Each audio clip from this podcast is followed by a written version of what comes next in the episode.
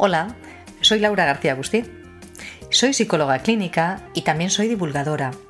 Y cuento con más de 20 años de experiencia profesional en distintos medios de comunicación, en los que lo que hago es acercar la psicología a todos los públicos. Mi objetivo siempre ha sido hacer que la psicología sea fácil de entender y sobre todo accesible para todos y todas. También soy autora de cinco libros de crecimiento personal. El último, titulado Entrena tus fortalezas, te ayuda a descubrir y a desarrollar el poder que hay en ti. Atrévete a descubrirlo. Pero ahora te doy la bienvenida a mi podcast. En él, cada semana, voy a tratar temas de gran interés para tu crecimiento personal. Además, también voy a compartir contigo un montón de estrategias y recursos muy eficaces para mejorarte, que van a enriquecer tu vida y van a ayudarte a sacar tu máximo potencial. Vente.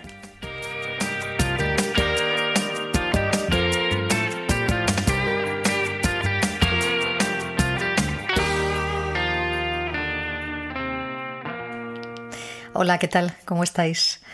Espero y deseo que con unas ganas enormes de descubrir lo que os he preparado para esta semana. Nosotros ya sabéis que no dejamos de preparar contenidos súper interesantes que os motiven y que contribuyan a promover vuestro crecimiento personal. Hoy además, el tema que os presento os va a ayudar mucho también a nivel profesional. Pero antes de empezar el tema, os recuerdo que podéis colaborar con el programa dejándonos vuestras consultas en forma de notas de voz en el WhatsApp del programa. Os recuerdo el número, es el 633 234 201 con el más 34 si nos contactáis desde fuera de España. Ya sabéis que podéis preguntar todo lo que queráis sobre los temas que hayamos tratado en semanas anteriores o sobre cualquier otro tema que os interese o que os preocupe y yo le daré respuesta a esas preguntas al empezar el siguiente capítulo del podcast.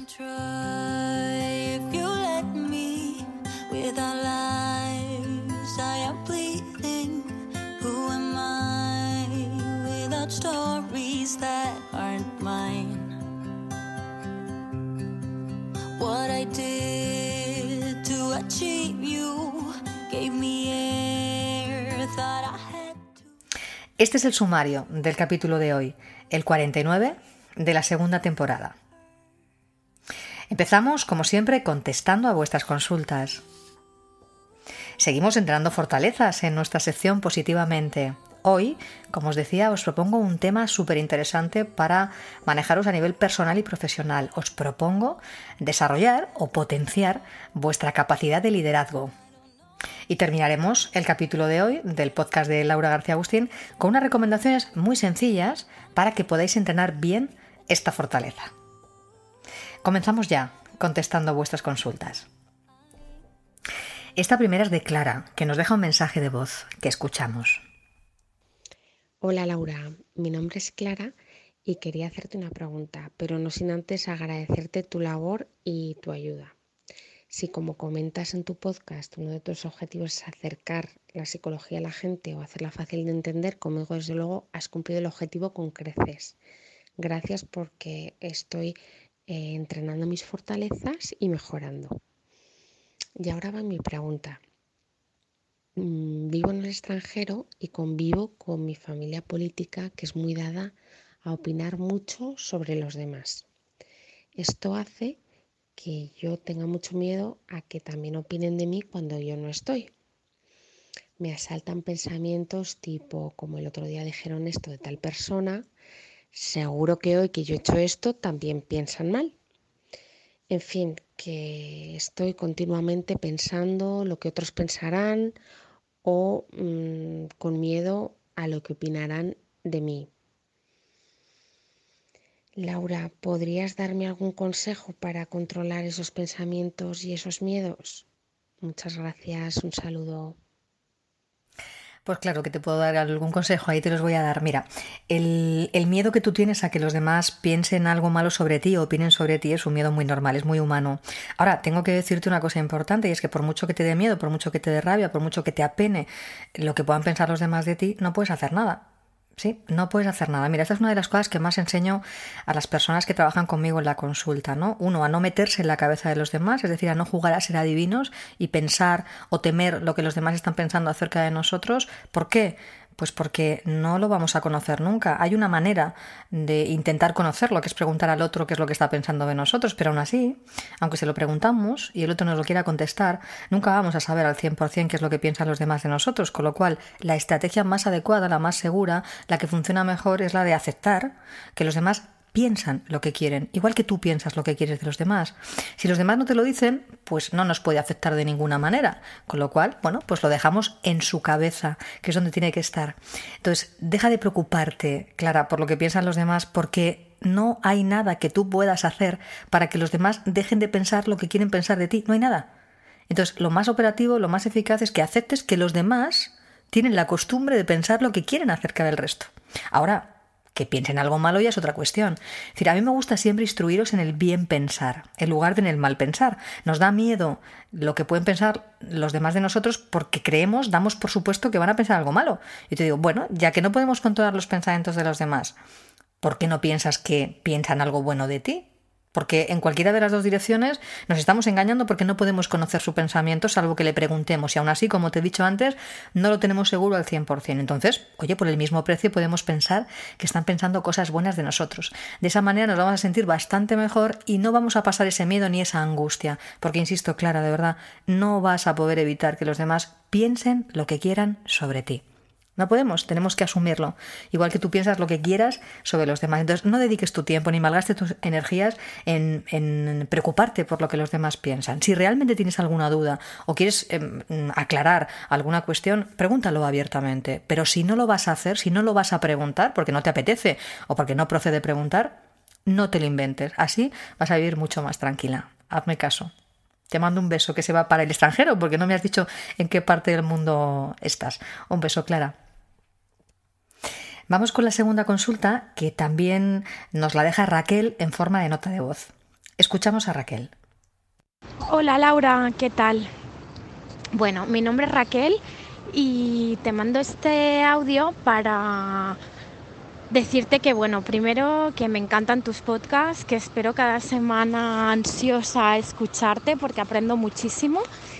Y quería sacar un tema, a ver si puedes hablar yo sé que has hablado en varios podcasts sobre la dependencia emocional, pero me gustaría que dieras un poco tips cuando tú sabes, eh, cuando de alguna manera pues dejas una relación y decides no ver a la persona, mantienes esa distancia, ¿no? Eh, que, es mi caso, pero caes muchas veces en esa dualidad, ¿no? Una parte de ti sabe que es la mejor decisión a nivel racional y mental porque eh, esa persona no es para ti, no ves un futuro con ella, tiene valores diferentes, en fin, mm, has tomado la decisión porque ves que no encajas con la persona, pero em, hay un, un conflicto entre lo que piensas y lo que sientes. Cuando de repente pues alguien te habla de esa persona y se te pone un nudo en el estómago, cuando realmente te late el corazón si, si te escribe y te dice de veros. Yo sé que lo suyo es bloquear a la persona y no tener contacto, ¿no? Pero, pero bueno, si al final tomas la decisión de, de bueno de no bloquear pero obviamente no, no, quedar y tal y te das cuenta cuando te hablan de la persona que sigues eh, sintiendo y tu cuerpo sigue reaccionando al final qué hacer no qué hacer cuando sabes que la mente te dice que es lo correcto pero tu cuerpo y tu alma y tu corazón desearía que fuera lo contrario. Bueno, espero haberme explicado bien y no sé si puedes dar tips o, recomendar qué, es, es, lo más mm, recomendable hacer en estas situaciones, pues yo te lo agradecería. Un beso grande, un abrazo. Mira Raquel, esta consulta que me haces es una consulta que me hacen muchísimas personas porque es que no es nada fácil mm, dejar a alguien cuando todavía tenemos una serie de sentimientos sabiendo que no es la persona que nos conviene pero teniendo esos sentimientos de los que tú me hablas. Claro, en este caso es importante que manejemos nuestras emociones de una manera que nos eh, ayude a poder apoyar la decisión que nuestro cerebro ha tomado. Me explico. Tú me dices de manera muy clara que de forma racional sabes por qué no quieres estar con esta persona, porque no compartís estilos de vida, no, no compartís una serie de cuestiones que para ti son fundamentales y tú has decidido de forma racional, sensata, no es la persona con la que quiero estar. Pero claro, nosotros tenemos como tres cerebros, por decirlo de alguna manera. Uno es nuestro cerebro reptiliano, que ese se encarga de las funciones más automáticas, ¿no? como la temperatura del cuerpo, respirar, etcétera, etcétera. Luego tenemos nuestro sistema, eh, nuestro cerebro emocional, que se encarga de, toda la gestión de las emociones, que este manda mucho, ¿no? A veces eh, por eso acabamos tomando decisiones más con, el corazón, que decimos a veces entre comillas, y nos juega malas pasadas este cerebro, hablaremos de él. Y luego tenemos el cerebro racional, ¿no? Que es el que toma las decisiones, el centro de mando, el centro de control. Claro, el cerebro racional es el que piensa, el que elabora los datos, el que tiene en cuenta todas y cada una de las cosas que son importantes para nosotros y es el que nos hace pensar de una manera más fría, para que me entiendas. Pero el cerebro emocional es el centro regulador de las emociones, es donde están todas las cosas que sentimos y a veces pues em, toma atajos, ¿no? A veces toma decisiones de una manera em, absolutamente emocional sin contar con el cerebro porque es donde se guardan los recuerdos, donde se guardan sobre todo los recuerdos em, más significativos. ¿no? Entonces nuestro cerebro emocional no le gusta en principio guardar las cosas que nos disgustan, lo que hace es, encapsularlas, meterla como en una especie de nevera, de congelador para que no nos afecten y sin embargo lo que nos recuerda todo el tiempo son las cosas buenas, nos las trae permanentemente eso bueno. ¿no? Por eso a veces nos cuesta tanto alejarnos de las personas que nos hacen daño, porque nuestro cerebro emocional se empeña en mandarnos información de lo bueno que hemos vivido y encapsula, ignora, mete en el congelador lo que no, no es bueno, lo que, lo que no hemos vivido de una manera adecuada, lo negativo. Por eso, cuando te hablan de esta persona, tu cuerpo reacciona, reacciona porque en el fondo se acuerda de lo bueno y lo sesga, sesga ese recuerdo, ¿vale? Entonces, ¿qué tenemos que hacer en estos casos? Pues hacer caso al cerebro racional. Yo te sugeriría que te hicieras una lista con todas las razones por las cuales tú has tomado esta decisión, con todas las cosas que tú sabes que no te gustan de esta relación o de esta persona, para que en momentos de flaqueza en la que tu cerebro emocional te juegue una mala pasada y te traiga un recuerdo en positivo, tú saques tu lista y te recuerdes por qué has tomado esa decisión. ¿Vale? De esa manera vas a temperar mucho las emociones que tu cerebro emocional trata de mostrarte. Además, fíjate, cuando nosotros los psicólogos recomendamos el contacto cero, lo hacemos precisamente por esto, porque el contacto cero lo que nos permite es dejar de recibir información de esta persona. Si no tenemos información de esta persona, ni lo que hace, ni a dónde va, ni con quién está, o sea, cero información, nos reponemos mucho antes, porque nuestros, nuestros pensamientos van en otra dirección y no nos intoxicamos con pues, esos recuerdos que están sesgados y que nos vienen de, de una manera eh, abrupta cuando no nos hace falta, ¿vale? Entonces lo que te sugiero es hazte la lista de las razones por las que tú has tomado esta decisión y sí te sugeriría que cuanto menos contacto mantuvieras con esta persona, me dices que no le quieres bloquear, bueno, podrías silenciarle o podrías hacer algún otro tipo de, recurso para no estar en contacto con él, aunque yo siempre suelo recomendar bloquear a alguien, porque si tú has tomado la decisión de que ya no quieres saber más de esa persona, lo más sensato, lo más positivo para ti es protegerte y la única persona que te puede proteger eres tú. Así que la que tienes que tomar la decisión de no voy a entrar más en contacto con situaciones o con información que me pueden poner en peligro soy yo. Entonces yo sí te recomendaría que cortaras toda comunicación con esa persona para recuperarte mucho antes. Bueno, Raquel, espero haberte ayudado con estas recomendaciones, que sea de la línea que tú querías. También te digo una cosa, ¿eh? date permiso para que este proceso tenga lugar. Quiero decir que a veces tenemos demasiada prisa por ponernos bien y una ruptura, una separación, también es un proceso de duelo. Y en los procesos de duelo nos tenemos que dar permiso para sentir las emociones eh, que sentimos, sin querer acelerar el proceso. A veces, insisto, tenemos mucha prisa y eso nos acaba complicando la recuperación. Entonces, tómate tu tiempo, recibe tus emociones de una manera productiva, en el sentido de déjalas estar no te pelees con ellas, oye, pues si estoy triste, estoy triste, si estoy agobiada, estoy agobiada, no me voy a concentrar en esto, sencillamente voy a seguir haciendo las cosas que tengo que hacer, pero me voy a dar permiso para sentir lo que estoy sintiendo, teniendo claro lo que quiero hacer. Y lo que quiero hacer es no estar con esta persona. Y por eso voy a llevar mi lista de razones, mi lista de motivos para recordármelo cada vez que flaquee. ¿eh? Póntelo fácil. Te mando un beso muy fuerte, Raquel, y mucho ánimo. La siguiente consulta nos la deja grabada Cristina. Escuchamos a Cristina. Hola Laura, mi nombre es Cristina y tengo 46 años. Y bueno, quería aportar un poquito eh, algo de mi vida y pues para, ver si, hay solución o no. Y, bueno, y contarte un poquito, ¿vale? Eh, vamos a ver, yo he tenido una infancia un poco difícil, bueno, bastante difícil. Eh, soy la pequeña de siete hermanos y como te he dicho, eh, tengo 46 años. Y bueno, y la infancia mía ha sido bastante difícil, en el cual, bueno, no he recibido mucho cariño porque mi madre ha trabajado muchísimo, siempre la mujer, una mujer maravillosa, pero mi padre no, no fue así, eh, fue un hombre bastante cruel con ella y con sus siete hijos. Entonces, bueno, una vida un poco complicada. Aún así, mi madre siempre ha recibido lo que tenía que recibir de ella, eh, cariño, amor, protección. Pero bueno, yo siempre me he sentido un poco como apartada porque la diferencia de edad entre un hermano a otro, eh, hay una diferencia de edad bastante significativa. Eh, contarte también que, bueno, que a pesar de que no he sido una chica que me han tratado con, con cariño, me refiero ya no solo eh, en, casa, porque siempre he estado sola, mis hermanos también trabajando, luego hicieron su vida y demás. Entonces yo siempre he intentado dar lo que, lo que, lo que a mí me hubiera gustado que me hubieran dado. Eh, toda mi vida he estado trabajando en cultivar mi mente, en hacer cosas positivas para mejorarme y, bueno, y dentro de lo que cabe me ha dado bastante resultado. Em, tengo dos hijas maravillosas eh, que adoro y, bueno, y, tengo una pareja también espectacular. Em, vivo en una casa preciosa, mi pareja reciente y la verdad es que tengo trabajo y, me siento afortunada. Pero hay algo que llevo muy mal y lo que llevo muy mal, por ejemplo, es a la hora de,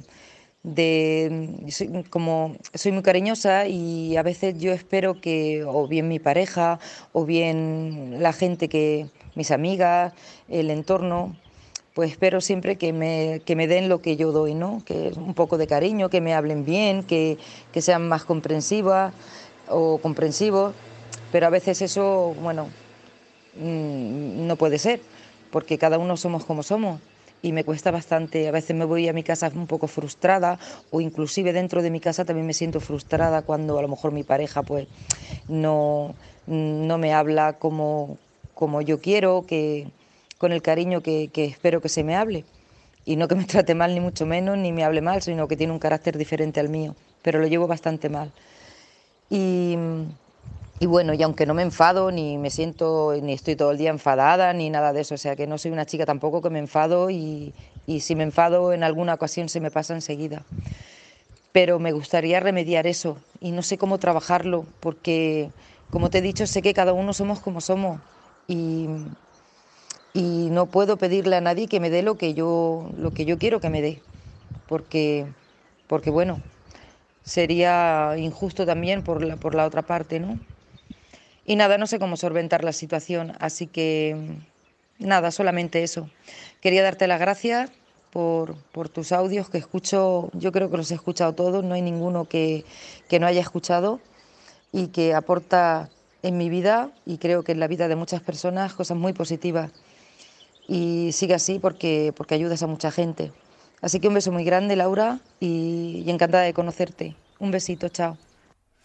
Bueno, lo primero, muchísimas gracias, Cristina, por, por eh, tus felicitaciones y por, lo, por las palabras que, que me transmites, igual que Raquel, igual que Clara. ¿eh? Muchísimas gracias por escuchar mis podcasts y por mm, compartir con todos nosotros el muchísimo bien que, que os hacen. Estoy muy agradecida que, a que lo compartáis. Bueno, con respecto a lo que me comentas, Cristina, yo estoy en desacuerdo contigo en una de las cosas que acabas de decir al final. Dices, no puedo pedirle a nadie que me dé lo que yo quiero. Yo discrepo. Claro que puedes pedirle a los demás lo que tú quieres. Es más, yo te invito a que lo hagas.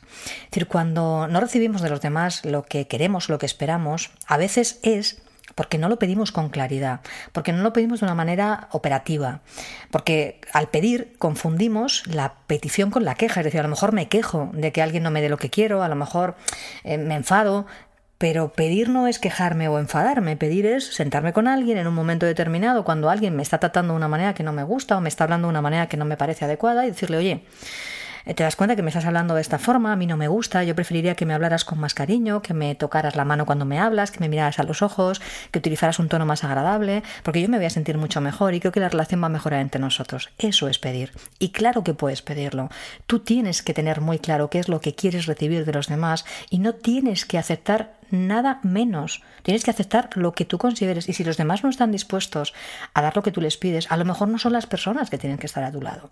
Esto no significa que seas inflexible, ¿eh? esto no significa que sea todo o nada, pero sí que realmente seas capaz de diferenciar qué es lo que estoy soportando o tolerando que realmente no me gusta y que puedo cambiar porque hay cosas que se pueden cambiar. A veces los demás no se dan cuenta de las cosas que nos afectan y de cómo hasta el punto en el que nos afectan. Con lo cual yo creo que es interesante que nos sentemos y que lo hagamos ver, ya sea mi pareja, ya sea mis hijos, mis amigos o quien sea. Los demás tienen que saber cómo tratarte y tú tienes que poder expresarlo, ¿vale? Otra cosa diferente es que tú pienses que los demás tienen que ser exactamente igual que tú. Eso ya es distinto. Es verdad que los demás, cada uno son como son y cada uno tiene su estilo y que no pueden ser exactamente idénticos a mí. Eso es verdad.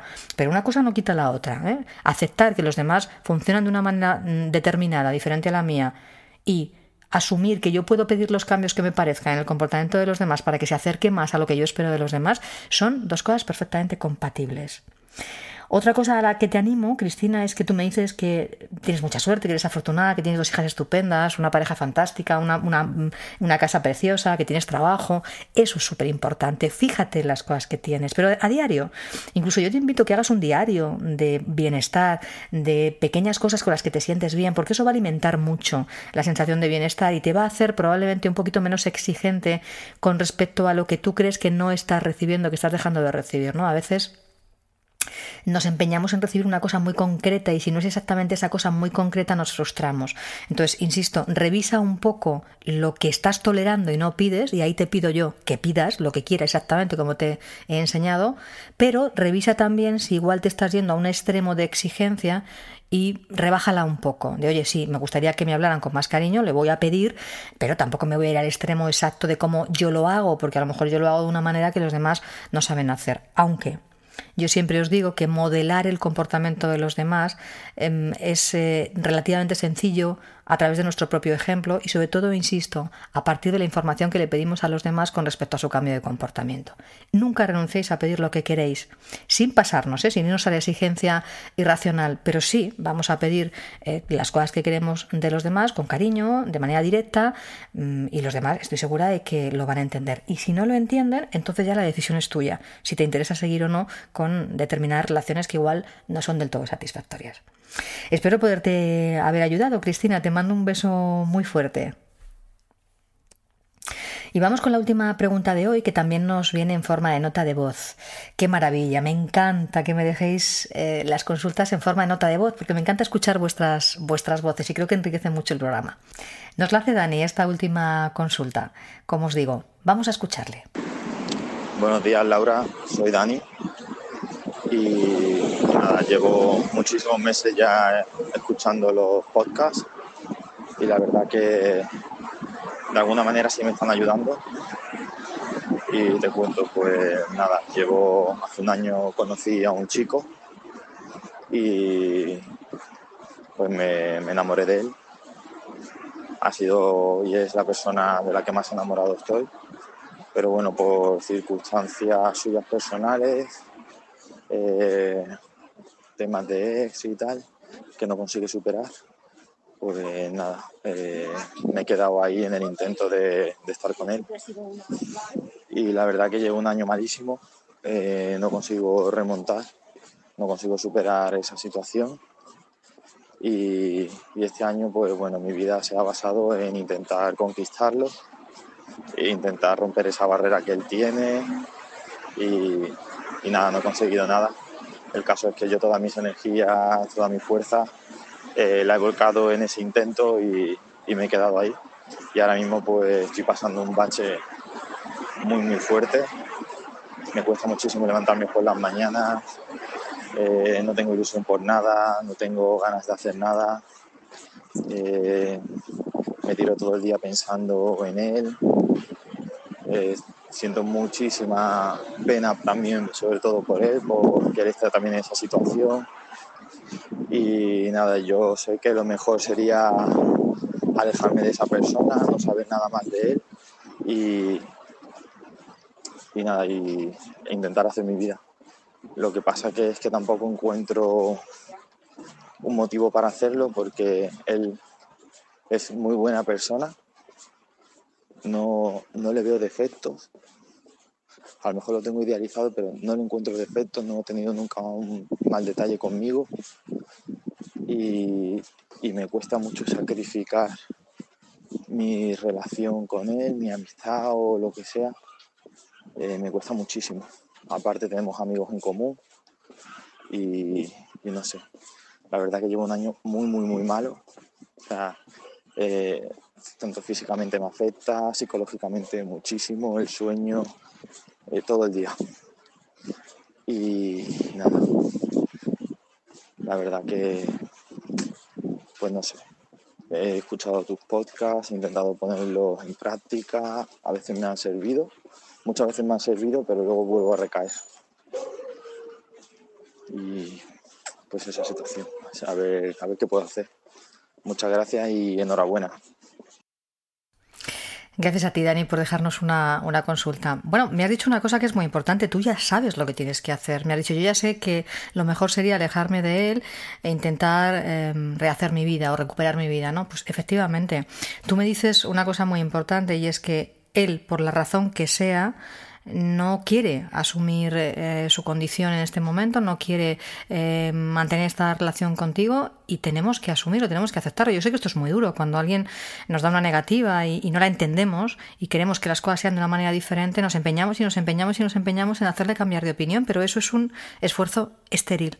Al final, ese esfuerzo que ponemos en conseguir una cosa que no depende de nosotros hace que nos agotemos, que es lo que te ha pasado a ti. Me dices que llevas un año muy malo precisamente por eso, porque has volcado todas tus energías en tratar de conseguir una cosa que no depende de ti, Dani. Y aunque sea muy duro escucharlo, no depende de ti. Si él no quiere tener esta relación contigo, por las razones que sean, pues no quiere. Es una pena, pero es así. Entonces, ¿qué te sugiero yo? Pues que seas constante con las cosas que has practicado y que dices que te funcionan. Procura mantener un contacto cero con él, como le comentaba antes a otra, a otra escuchante, porque el contacto cero lo que nos permite es no saber de esta persona. Claro, en tu caso me dices que compartís amigos comunes y eso lo dificulta, pero bueno, a veces es tan sencillo como cuando se propongan planes, pues yo a los planes a los que él acuda, pues no voy y trato de em, proponer planes alternativos para que yo pueda sumarme a planes pues que no tenga que estar él. Porque mientras le sigas viendo, mientras sigas conociendo cosas de él, mientras sigas haciendo información de él, tú vas a seguir esperando que él te dé alguna señal, que él haga algún gesto, que él cambie algún comportamiento. Insisto, eso no está en tu mano. Entonces, aunque sea muy duro, tienes que asumir que esto es así, que aunque esta persona sea fantástica para ti, eh, pues no quiere estar contigo y tienes que dirigir todo tu tiempo, tu energía y tus, eh, y tus actitudes hacia algo que te aporte.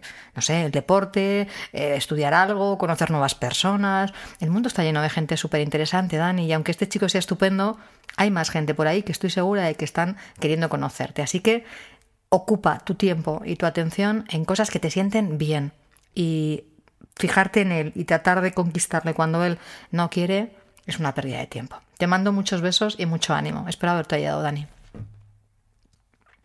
Y bueno, después de este apartado de consultas, comenzamos ya nuestra sección positivamente, la que seguimos entrenando las fortalezas emocionales. Hoy, como os decía en la cabecera del programa, os propongo descubrir o potenciar vuestra capacidad de liderazgo.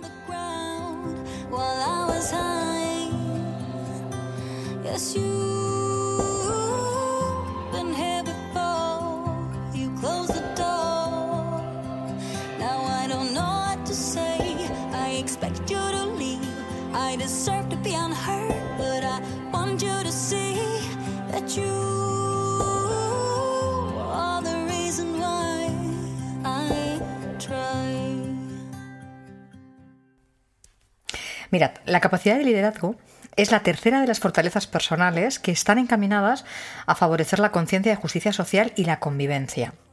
Sí, porque se trata de una capacidad que es enormemente útil porque la podemos emplear en cualquier ámbito de actuación en el que nos movamos los seres humanos. Es cierto, eso no lo vamos a negar, que el mayor número de estudios en el campo del liderazgo se han realizado en relación a los beneficios del liderazgo en las organizaciones, pero no es menos próspero el análisis de los efectos del liderazgo transformacional en el mundo. ¿Qué es esto? Bueno, os digo, ejemplos gloriosos de este tipo de liderazgo lo encontramos en figuras como Gandhi, por ejemplo, o como Nelson Mandela.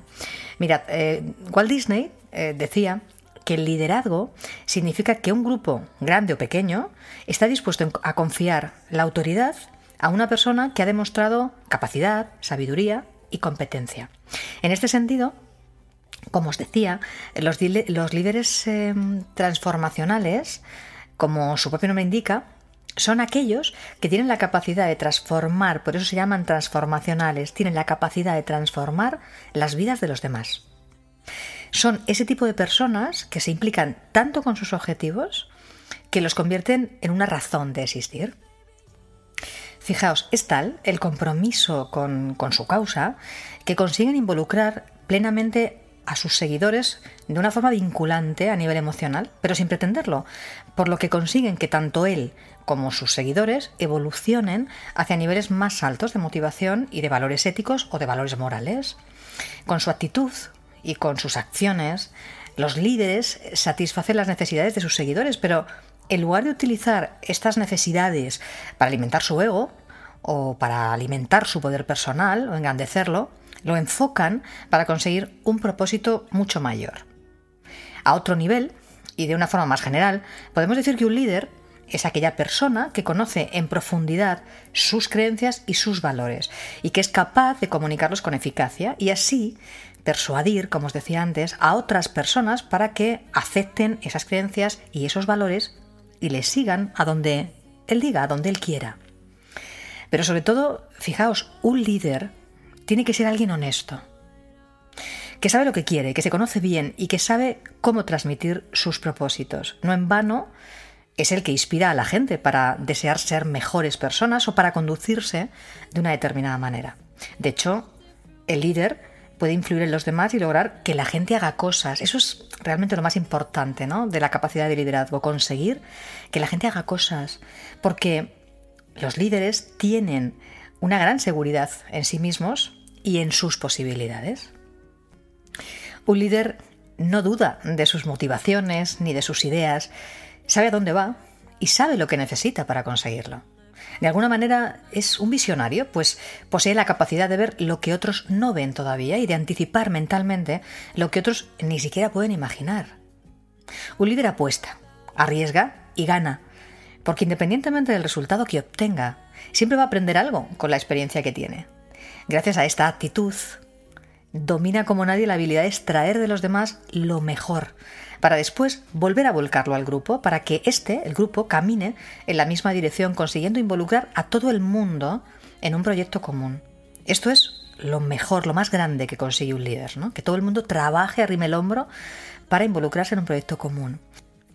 Además, un líder nunca se impone, sino que es elegido por el grupo al que va a representar, pues de otro modo no duraría, ya que para que resulte ser un dirigente efectivo, ha de ser reconocido por el resto del grupo como tal, como líder. Además, fijaos, tiene que ser el vértice, el vértice de las relaciones de todos los miembros del grupo, del equipo, y es el que se encarga de mantener en buen estado, dentro y fuera del grupo, esas relaciones, sin prejuicios hacia ninguno, y desde luego con una flexibilidad exquisita hacia todos y cada uno de ellos, y con una determinación muy clara para hacer lo correcto dentro del grupo. En este mismo sentido, en esta misma dirección, apunta Warren Bennis. Fijaos, Warren Bennis es, un, es experto en liderazgo y además fue el asesor de cuatro presidentes de Estados Unidos, Kennedy, Johnson, Carter y Reagan, y es autor además de 20 libros sobre liderazgo. Para los expertos en management, es un maestro de la motivación y ha trabajado con los mejores expertos también en la materia de liderazgo. Bueno, pues como os decía, Warren Bennis afirma que un jefe hace las cosas correctamente, pero un líder hace lo correcto. Fíjate qué distinto, ¿eh? Bennis eh, describe al líder como una persona que posee una visión global de las cosas desde donde va a construir el futuro. Maneja las habilidades de comunicación con soltura, por lo que se comunica de forma muy sencilla con los demás y además de manera convincente y motivadora. Por supuesto, un líder tiene que ser sincero con la gente y predica con su ejemplo. Esto es fundamental. Un líder que no predique con su ejemplo está fuera, no es un líder, no va a mover a nadie. Además, posee una enorme adaptabilidad a los cambios y estos cambios los va a utilizar para reinventarse periódicamente y para ser más competente. Según este gurú del management, como os digo, eh, Warren Bennis, los líderes no surgen de la nada, han de ser educados para que adquieran las cualidades de liderazgo correctas. Pero la capacidad de liderazgo también se da en otras relaciones interpersonales, no solo a nivel laboral, no solo en la empresa. De hecho, es el liderazgo lo que subyace en la trastienda de algunas relaciones de amistad, en los grupos deportivos, o los grupos culturales, o los grupos de opinión. En estos colectivos donde no media un interés laboral ni económico, los líderes naturales sobresalen porque saben transmitir muy bien, con una maestría exquisita, el sentido colectivo, y saben articularlo para orientar al grupo hacia la consecución de unos objetivos comunes. Son ese tipo de personas entusiastas, motivadoras, positivas, con las que da gusto estar. Son esas personas que despiertan en los demás el deseo de compartir su tiempo porque disfrutan de su compañía, de sus conocimientos y de su actitud, dejando a la gente con la que se relacionan con una sensación de boca estupenda y con unas ganas de repetir increíbles. Sin duda, si os dais cuenta, el liderazgo se puede aprender y para ello los modelos con los que se cuente, con los que vamos a estar funcionando, van a ser muy importantes, van a ser fundamentales para definir el tipo de liderazgo que vamos a ejercer. En este sentido, algunas teorías sostienen que tanto los líderes como sus seguidores comparan su idea previa de liderazgo con los estereotipos y con los referentes imperantes en ese momento. Y de esa manera construyen así su propio modelo a imitar. ¿no? Es decir, observamos el comportamiento de líderes que nos motivan, que nos inspiran y copiamos ese modelo para poder seguir haciéndolo. Como os decía al principio, figuras como Mandela o como Gandhi eh, o Steve Jobs, por ejemplo, más cercanos, más reales, más del mundo de la empresa, no, no tan inalcanzables, pues eh, son magníficos referentes de liderazgo que han cambiado el mundo, cada uno a su manera, pero que han cambiado el mundo gracias a sus múltiples fortalezas psicológicas mm, y sus habilidades ¿no? que han ido desarrollando a lo largo de su historia vital. Por lo que utilizar, insisto, sus modelos, sus historias vitales como motivación va a ser para todos de gran ayuda. Así que si tu intención es potenciar tus habilidades de, liderazgo y convertirte en un buen líder, tanto empresarial como personal, eso ya lo decides tú, te propongo que practiques con regularidad las siguientes recomendaciones que te voy a sugerir ahora. Puedes entrenarte, por supuesto, en todas las que te propongo o seleccionar las que más se adecuen a tu estilo, pero ya sabes, cuanto más lo practiques, mejor beneficio vas a obtener. Así que venga, coged papel y boli y vamos a apuntar las tareas que os propongo para esta semana para entrenar vuestra capacidad de liderazgo. Primera tarea. Practica lo que yo llamo el good drinking o bien pensar. Entrenarte en un estilo de pensamiento positivo tiene múltiples beneficios, te lo aseguro. Fíjate, te sentirás muy bien y te vas a sentir muy a gusto contigo mismo. Te va a ayudar a visualizar tus propósitos y a funcionar de un modo más productivo. Además, te va a motivar a ti y va a motivar a tu equipo para diseñar las mejores acciones que os ayuden a conseguir vuestros objetivos. Ayúdate también usando un lenguaje positivo para describir lo que quieres conseguir y para dirigirte al grupo que vas a liderar. Pero insisto, bien pensar de los demás, bien pensar de las situaciones, bien pensar acerca del futuro, siempre va a ser una muy buena gasolina para ponernos en marcha. Segunda tarea, gestiona bien tus emociones. Conocer adecuadamente tus emociones, aceptarlas, saber dirigirlas y aprovecharlas en tu día a día te va a ayudar mucho a funcionar mejor como un líder efectivo. Tercera tarea. Entrena el autocontrol. Mira, todos los líderes del mundo han tenido que entrenar su fuerza de voluntad y aprender autodisciplina emocional para poder enfocarse en la consecución de sus metas y de sus objetivos. Si no consigues dirigir tu fuerza motriz, esa que te impulsa para conseguir tus propósitos, será muy complicado que consigas que otros te sigan. Cuarta tarea. Selecciona tus respuestas emocionales ante situaciones de tensión. Esto es súper importante, el cómo gestionas un conflicto contigo y con los demás.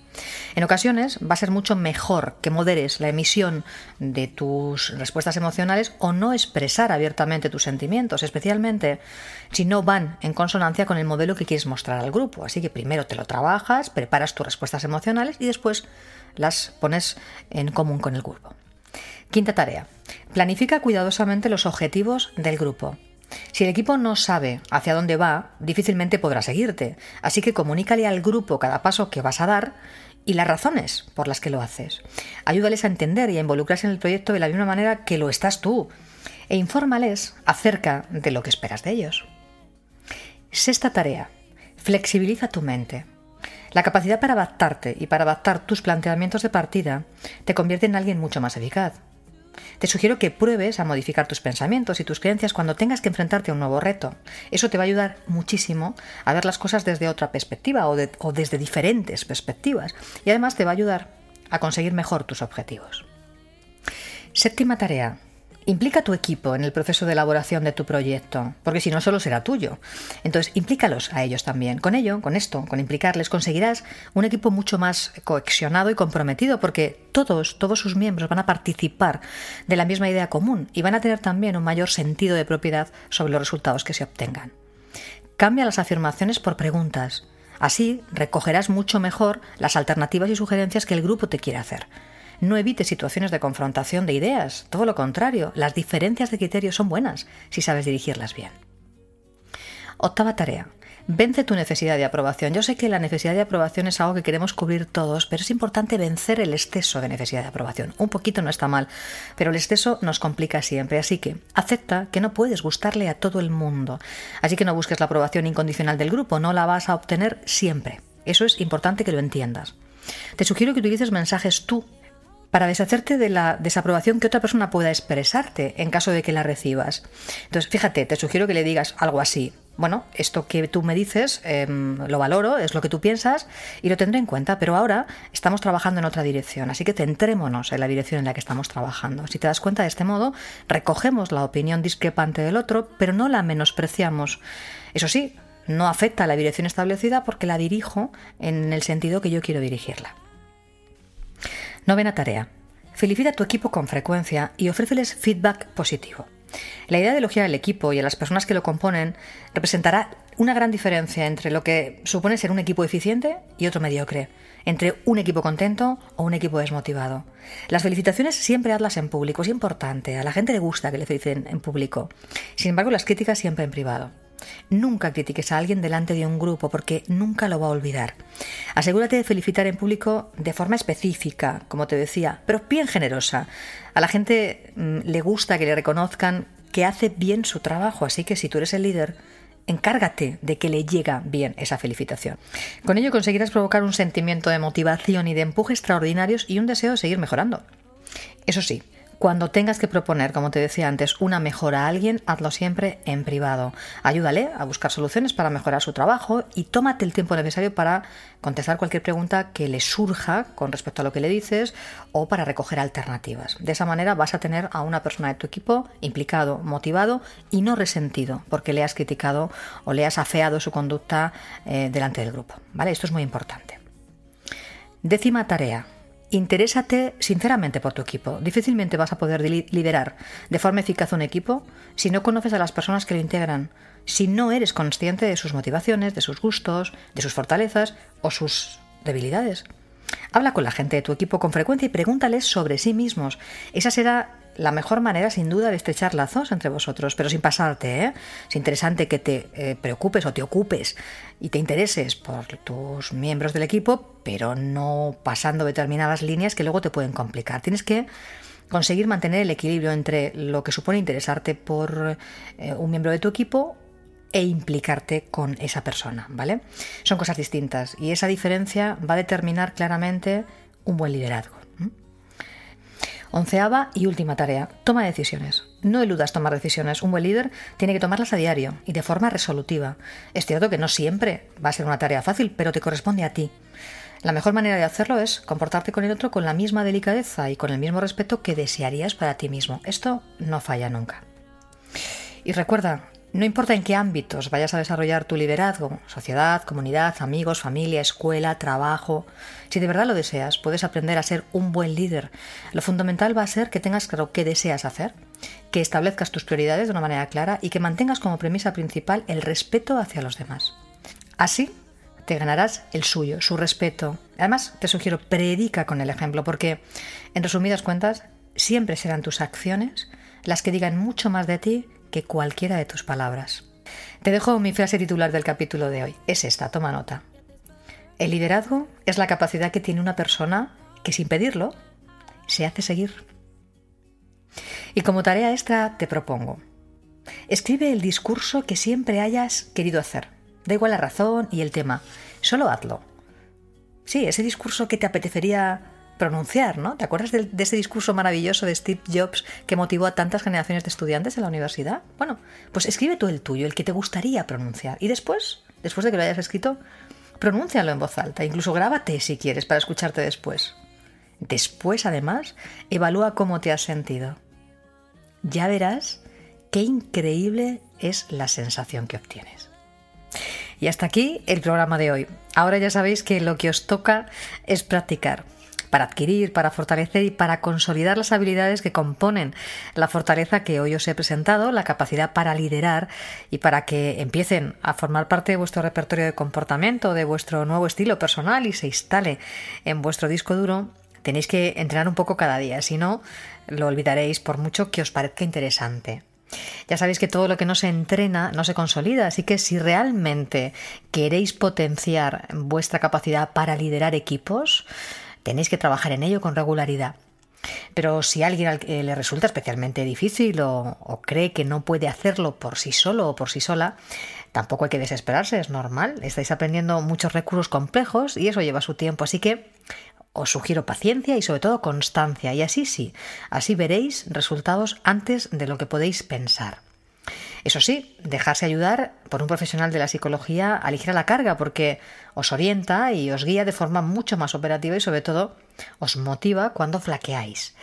Ya sabéis que a mí me gusta insistir mucho en que elijáis bien al profesional con el que vais a entrenaros, que tenga titulación en psicología y experiencia suficiente para aseguraros de que estáis en buenas manos. Y eso es muy fácil de averiguar, ya sabéis, si le preguntáis directamente al profesional por sus credenciales, que tiene que facilitaros de forma extensa, como hago yo con mis pacientes. Sea cual sea la situación de cada uno, lo importante es que tengáis claro que podéis instaurar nuevos hábitos y rutinas que mejoren vuestro día a día y también el día a día de los demás. Ya sabéis también que cuando conocéis lo que tenéis que hacer es mucho más sencillo obtener los resultados.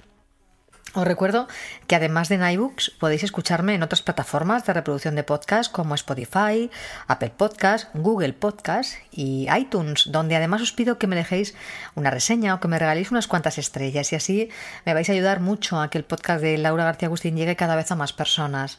Y si os gusta, por favor, compartirlo y recomendarlo tanto como deseéis entre vuestros contactos y en vuestras redes sociales. Ya sabéis que el boca a boca es lo que mejor funciona, así que no dejéis de hablar de este podcast y recomendarlo para que pueda seguir creciendo.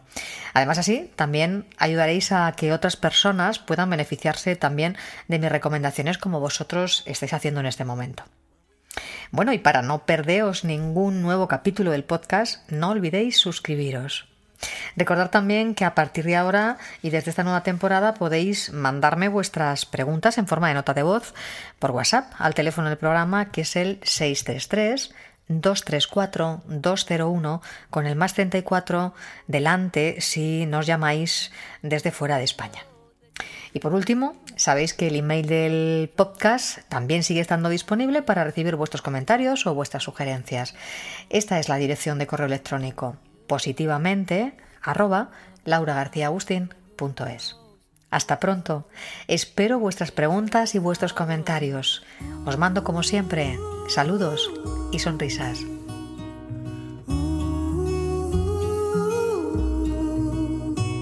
Stay true to that fire in your heart and your soul. Don't drench your desire in what you can't control. We fly, we fly. Try so hard to get there, and we might, might be lost, but not forever.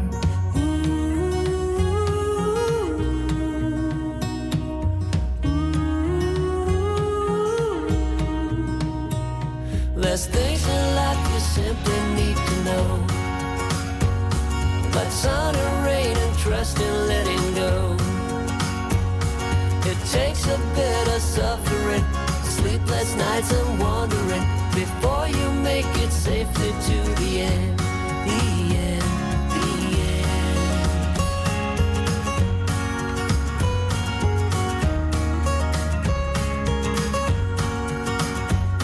Don't say you're ridiculous, you're not even close. Don't wish for indifference, you're not one of those. We fall, we fall but we always rise up through it all, it all. We get a little wiser.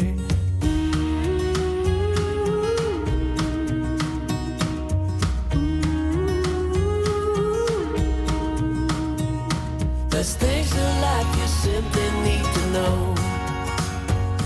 But sun and rain and trust in letting.